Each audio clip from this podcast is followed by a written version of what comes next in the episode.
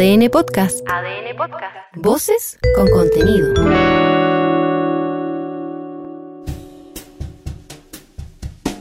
ADN Podcast presenta Cuatro Ojos, un libro que se puede escuchar en un podcast que se puede leer, con Pancho Moat y Marcela Aguilar.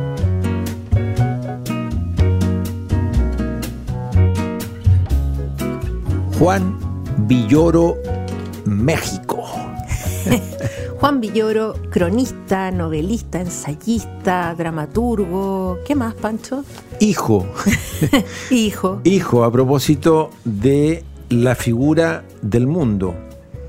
Que es eh, un libro de ensayo, crónica, biografía, Sí, memorias. memoria, memorias, Eh, historia de México. centrado en la figura de su padre, el señor Luis Villoro, eh, pero que es un libro muy interesante, incluso si es que uno no está especialmente interesado en, Luis, eh, porque es un libro que a propósito de la figura de este filósofo, profesor universitario, que podemos ir comentando, eh, tuvo una vida muy...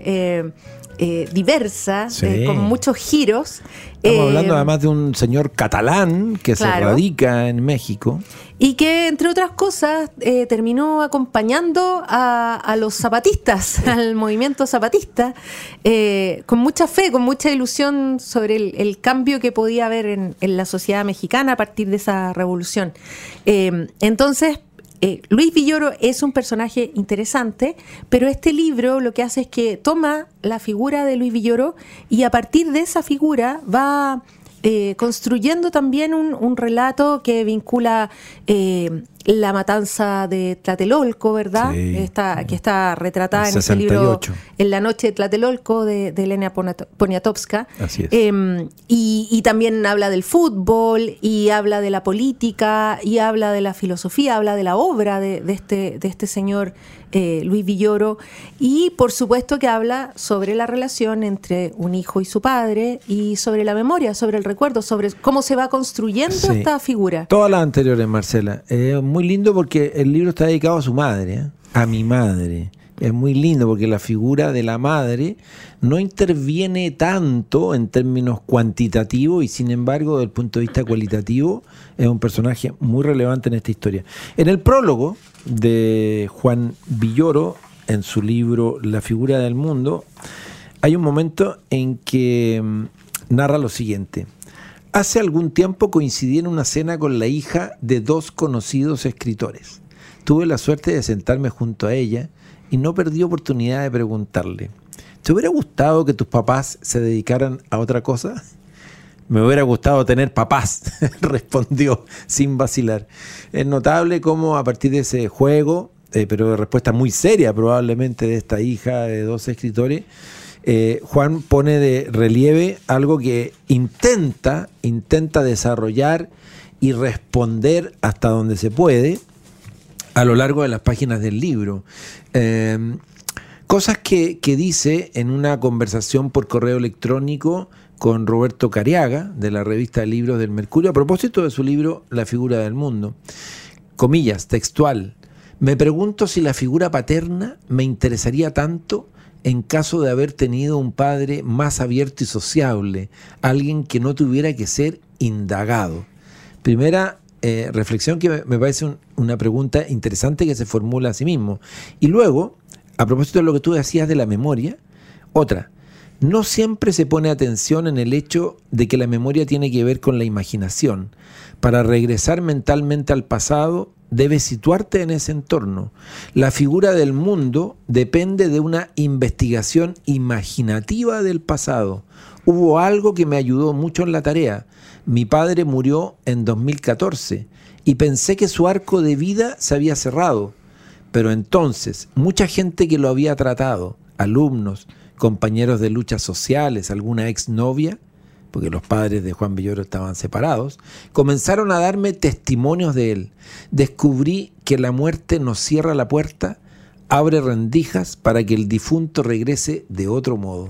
Bueno, en el libro él también explica que ah, después de la muerte de su padre, él empieza a, escarbar en los manuscritos, en los documentos de- de su papá y encuentra material suficiente para publicar obras póstumas. Entonces también este autor, Luis Villoro, este filósofo, eh, sobrevive incluso eh, en, nuevas obras. A propósito de lo que tú decías sobre la memoria, hay una cita eh, que me gustó mucho del libro que dice... Eh, la forma en que los distintos miembros de una familia reconstruyen el pasado es fascinante y temible. Los parientes existen para discrepar de tus verdades. Claro. Cada hermano tiene un padre diferente. Totalmente. Escribo del que me tocó en suerte y sobre todo del que he elaborado a lo largo de 66 años. Este narrador, este narrador que es, que es Juan Villoro, se posiciona desde, esta, desde este lugar eh, en que no pretende decir la verdad absoluta sobre su padre, ni sobre nada, ni sobre nadie, Pero, sino sí, pero sí indagar y explorar su verdad. Claro, ¿no? y, y- pero también dando espacio Sí. a que esta sea solo una versión de, de- de ese personaje. Un borrador. Exacto. Eh, que me parece que es algo que también es muy, es algo que está muy presente en la obra de Juan Villoro, eh, como transversalmente. Villoro, y lo, lo hemos conversado eh, probablemente en otras, en otras, eh, de esta, en otro de estos diálogos, Pancho. eh, Villoro es, es un autor eh, que tiene eh, esta particularidad de, de- de- de tener un rango, pero increíblemente amplio de Sí. intereses Toca muchas teclas de. y, y también de, géneros. Él puede Sí. abordar géneros muy, muy diversos. Eh, hay un libro muy bonito que, que publicó Ediciones UDP hace unos años, que es un libro de ensayos sobre literatura, sobre libros. ¿De eso se trata? El de eso se trata. Sí. Y ahí tú lees ese libro y, y te das cuenta de que Villoro es un súper lector, es un lector Sí. además reflexivo, Sí. que, que se detienen en autores, en autores importantes. O sea, aquí hay ensayos, no sé, sobre no. Shakespeare, sobre, eh, digamos, no, no es fácil decir algo nuevo sobre, sobre estos como clásicos. Eh, y, pero claro, tiene eso y tiene también Dios es redondo, que es sobre el fútbol. No quiero decir que el fútbol esté en las antípodas de Shakespeare, Pancho, por favor. No. Eh, pero Está clarísimo. eh, tiene, Me refiero clarísimo. a, los, Sí, a la sí, diversidad de, Sí, de temas, de, de cosas que le preocupan. Tiene este libro precioso, que es el del eh, monólogo bajo la lluvia, se llama. Conferencia que- sobre Conferencia la lluvia. sobre la lluvia. Una obra de teatro, un monólogo. Que fue transformado en, en un, en un monólogo Exacto. Y que es y y que es también una historia eh, Es muy linda, completa. porque es sí. como, como también una reflexión en voz alta sobre el acto de leer, ¿no? Y sobre el valor de una biblioteca. Y es un personaje solo Es que, un bibliotecario. que, que construye, que construye una historia en, en un, en un momento así muy específico. Y mm, tiene libros eh, para niños. Eh, tiene este como el Sí. profesor Zipper, Sí, tiene, sí. tiene un montón de, de- de obras de ese estilo también. Y eh, también Crónicas es- musicales. Es, reconocido como un gran cronista, además Juan Villoro, que fue quien acuñó esa famosa frase de, de que la crónica es el, Es el un ornitor- el ornitorrinco ornitorrinco de la prosa, porque tiene, tiene partes de la novela, partes del ensayo, partes del de- teatro, del Exacto. drama. Fíjate que en, el final de este prólogo de la figura del mundo, que ya el título es muy bonito, ¿ah? y la, figura del mundo, ¿no? En cierta forma, escribir se convirtió en una permanente carta al padre. He abordado el tema de la figura paterna en el teatro y en algunas novelas. El filósofo de Clara, eh, obra de teatro suya, cita frases de Luis Villoro y sus amigos. En clave satírica, esta pieza procura reflejar el idiotismo de la inteligencia, los errores en los que solo incurre la gente que sabe mucho. Otra obra, Cremación, recoge los parlamentos de cuatro personajes en el funeral de su padre y la desobediencia de Marte comienza como una discusión de dos astrónomos. Esta se representó alguna vez en el Festival Puerto de Ideas ¿ah? de Antofagasta. Comienza como una discusión de dos astrónomos sobre los confines del cosmos y termina con un enigma más insoluble y próximo, la paternidad. A estas tres obras de teatro se agregan, dice Juan Villoro a propósito de cómo el padre ha estado siempre presente, la novela Arrecife, que alude a un padre ausente, La tierra de la gran promesa, donde un sueño transmite una revelación paterna, y Materia dispuesta, novela de aprendizaje, donde las personalidades del padre y el hijo son comparadas con los dos lados de una toalla, el áspero y el terso. Curiosamente, y esto es divertido, mi padre dice Juan Villoro, nunca se dio por aludido cuando yo escribía la figura paterna. Antonio Castro, que dirigió El filósofo de Clara, y yo temíamos que se ofendiera al asistir a esa comedia de la conciencia. Sin embargo, no dejó de reír durante la función con un pañuelo en la boca para mitigar sus carcajadas y encontró que los personajes eran fantásticos. El hecho de que pertenecieran al orden de lo literario le permitió verlos como apariciones del todo ajenas a él es divertida, ¿no es cierto? La, figura del padre que rompe de alguna manera como los esquemas preconcebidos de este como intelectual, distante, porque efectivamente lo era, era un intelectual, era distante en algún sentido, pero tenía un modo que eh, para Juan Villoro resultó sumamente, creo, inspirador y liberador, ¿no es cierto?, que no estuviera allí para físicamente ya, para poder entrar en él y convertirlo en, el disparador de un libro que por supuesto no es eh, un libro autorreferente y ombliguista, sino que es un libro que conectado con la figura del padre además va contando mucho de México. Él en este libro explica que su padre cuando era joven, cuando comenzó a, elaborar sus eh, ideas, sus conceptos filosóficos, él defendía eh, de la posición de que la filosofía, para ser filosofía, para desarrollarse, tenía que estar separada de la vida cotidiana. Y lo curioso es que al pasar de los años, finalmente su papá se volvió, se, transformó en el filósofo probablemente más involucrado en las cosas del mundo que, uno podría haber imaginado. O sea, es una persona que parte eh, intentando como eh, blindar a la filosofía de, los, eh, de, los, de los movimientos, de los tironeos de la vida común. Y finalmente él se ve involucrado en, esta, en estas olas, en, esta, en estas mareas de, la sociedad. Em, hay un, un, momento en el libro en que él explica eh, cómo, cómo, surge como este, esta inquietud social de su padre. Y cuenta que su padre era digamos, descendiente de una familia bastante acomodada que tenía eh, una hacienda y producía mezcal ah, en, San Luis de Potosí. Entonces, en una de estas haciendas que se llama Cerro Prieto, eh, eh, cuenta que su padre visitó la hacienda y dice, los peones se formaron para darle la bienvenida y le besaron la mano. Fue el momento más oprobioso de su vida ancianos con las manos rotas por el sol y el esfuerzo, con los pies que se confundían con terrenos de tierra, le dijeron patroncito.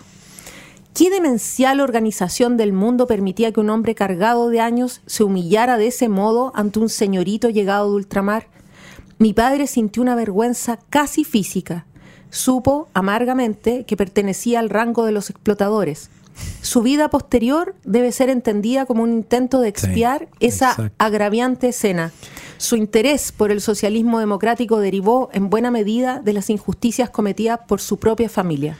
Qué notable cómo a veces el relato de un aspecto de su biografía, incluso de un hecho, de un, de un, de un momento, de una experiencia vivida, te puede marcar tan a fuego en términos de, tu pensamiento, ¿no? Es decir, decir, yo, este no es, no solo por lo que he leído, por lo que de alguna manera la idea que me he formado de cómo hacer un mundo más justo, sino que me toca vivir una experiencia en que estoy en el lugar donde nunca he querido estar y no puedo evitarlo. Entonces ahí el verbo expiar, ¿no es cierto? Purgar es muy interesante, porque es real eh, opera y operó en él. Bueno, cuenta Villoro hijo, Juan, Juan cuenta el hijo que, de Luis. Claro, que su papá tenía como una cierta eh, relación culposa con el dinero, entonces lo que hacía era que lo malgastaba todo el rato, entregándoselo a distintas personas para que hicieran los negocios más inútiles, imaginables. Hablan de un negocio de tacos que montaron en algún minuto, una taquería, en que prepararon unos tacos además como evolucionados, ¿no? no tacos clásicos. y, así como eso, muchos, muchos lo contrario de un emprendedor moderno, contemporáneo. Claro, pero y lo que dice Juan Villoro es, bueno, como que este padre nunca entendió que, por ejemplo, podría haber usado ese dinero de una manera más racional para financiar alguna algún proyecto de una manera de un modo como sustentable, sino que lo que hacía era ir entregándole de a pocos a todo a todo el que llegara a pedirle, de manera que finalmente quedaron en la ruina. O la, sea, la asistencia sin límite que, claro, acaba con esa con esas sumas de dinero. Pero lo deja, creo, creo que lo deja finalmente en el mejor lugar posible. Sí, a él, al, padre. Al padre. Bueno, y el padre también tiene este tema con deshacerse de sus libros. Hay, hay una. Es bueno, es bueno el tema ese de la biblioteca. Hay un ¿eh? tema, hay una obsesión por dejar, por ir, dejar ir, digamos. Sí, soltar. Por soltar, claro. Eh, hay, hay un pasaje que dice Dice Juan, sabía que la gente hablaba con respeto de él y que se dedicaba con seriedad a algo inescrutable. ¿Qué enseñaba este profesor de filosofía? Quise averiguarlo y la respuesta me inquietó más que la pregunta. Estudio el sentido de la vida. cuando, era, cuando era niño, cuando era joven. Estudio el sentido de la vida. La autoridad de mi padre era incontestable. No recurría a castigos físicos ni levantaba excesivamente la voz por la sencilla razón de que bastaba que ordenara algo para que se cumpliera de un modo seco, jamás rudo, dictaba sentencia. Cuando me habló de la ley del talión, lo malinterpreté y pensé que podía aplicarla en casa. Mi madre me dio un manazo y yo le di otro. Esa tarde mi padre me arrestó en su cuarto. Después de unos minutos de silenciosa detención, en los que pensó con cuidado lo que debía decir, me aclaró, como si el futuro ya hubiera sucedido, que yo no volvería a agredir a mi madre y que debía pagar por lo que había hecho en el pasado, es decir, unas horas antes. Me puso las manos en la espalda y me propinó unas nalgadas ejemplares. a la usanza antigua. Oye, Pancho, ese ejemplar de este, de este libro lo tienes marcadísimo. Veo aquí, lo, tengo... aquí una, unas 50 marcas como, como, como por, lo menos. Por lo menos, por lo bajo. Es que recuerda que en algún momento acompañé a Juan Villoro cuando vino a Chile en la presentación de este libro en la librería Ulises de Las Tarrias. Allí se hizo y fue un momento para, para conversar con él. Entonces, a partir de, de esta lectura tuve que hacer marcas para después tomar apuntes y que la conversación tuviera una cierta lógica, ¿no? Ya, y elige otro, elige otro fragmento bonito de más adelante. Eh, a ver. Yo te tengo dos. Dale, dale, vamos. Hay uno que dice, la memoria es la inteligencia de los tontos, decía con modestia cuando celebrábamos su capacidad para desgranar recuerdos. Me encantó, me encantó esa manera de, minimizar, de, menospreciar el, eh, el valor de la memoria y otro que dice, toda, toda biblioteca narra la vida de una mente. Sí, muy bueno. Y, ahí cita a Walter Benjamin sobre eh, el proceso de autoanálisis que significa desempacar los libros en una mudanza. Cáchate esta. Solo una vez lo vi llorar. En 1969 me llevó a España. Vimos al gorila albino Copito de Nieve coma, al Barça disputar un épico 3-3 con el Real Madrid, al payaso de la guitarra Charlie Rivel, pero lo más importante ocurrió en el cementerio de Montjuïc, donde visitamos la tumba de mi abuelo, su padre. Terminaba el verano y la brisa agitaba los cipreses. Las criptas estaban dispuestas de manera vertical, como los cajones de una estantería, de cara al mar. El sitio era hermoso, hasta donde puede serlo un cementerio. Junto a la tumba de mi abuelo estaba la de mi tía abuela Isabel, que murió de niña. Según rumores, padecía una especie de demencia, aunque quizá solo haya sido una solitaria ejemplar. Mi padre no era gente de ritos ni supersticiones, pero un día llevó a su hijo a la tumba de su padre y lloró, en forma rara, con una torpeza esencial, pues no estaba acostumbrado a hacerlo. Se limpió las lágrimas con el dorso de la mano, como si el llanto lo obligara a actuar al revés. Yo no sabía que los papás lloraban. Supe que nunca hablaríamos de eso. Diríamos Monjuí, diríamos el abuelo, no hablaríamos del llanto. Bonita la, la- el relato, la narración de esa escena, ¿o no? Y él después dice que, que, claro, esto fue tan impresionante porque era fue tan raro ver a su papá llorar que, que es algo que él retuvo en la memoria para siempre, que son como esos momentos que se te quedan grabados por lo extraños. Otro pasaje, Marcela, a propósito de Chiapas, que lo mencionaste hacia el comienzo. En los últimos encuentros con mi padre, llegaba un momento en que la conversación se inclinaba a un tema inevitable. Chiapas, decía él. Y comenzaba a hablar de lo que en verdad le interesaba. El resto, el territorio de lo anecdótico, se derrumbaba en escombros. Si busco la vida personal detrás de sus ideas, es precisamente porque él se negaba a hacerlo. No le interesaba que la mente tuviera vida privada, un padre perdido y enviado a una fosa común, la soledad en un internado de jesuitas, la mudanza a otro país, una patria conquistada con esfuerzo, un pasado que pudo ser, un presente que actualiza ese pasado. Está buena esa frase. Buena. Hay un momento en el libro en que él se encuentra con una mujer muy bonita. eh, ¿Juan o Luis? Eh, Juan, Juan Villoro. Ya, ya. Se encuentra con una mujer muy bonita y descubre que es eh, la hija de mm, una novia, una que pudo ser novia de su Ah, padre sí. y, que, y que es una, una joven, o sea, una mujer que él conoció cuando muy joven y con la que se suponía que se iban a escapar porque el- el- el- ellos tenían un romance que era eh, eh, censurado, prohibido por las dos familias.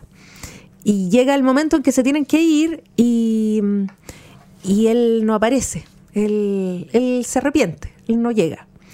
Entonces dice Juan, es muy divertido porque se encuentra con esta mujer y, y descubre a la otra persona que existe en el mundo y que no existiría si su padre y esa novia se hubieran escapado esa tarde. O sea, ellos dos, él y, y esa otra mujer estupenda, preciosa que él ve ahí en ese, en ese encuentro, solo están ahí porque su padre se arrepintió. ¿Qué te parece?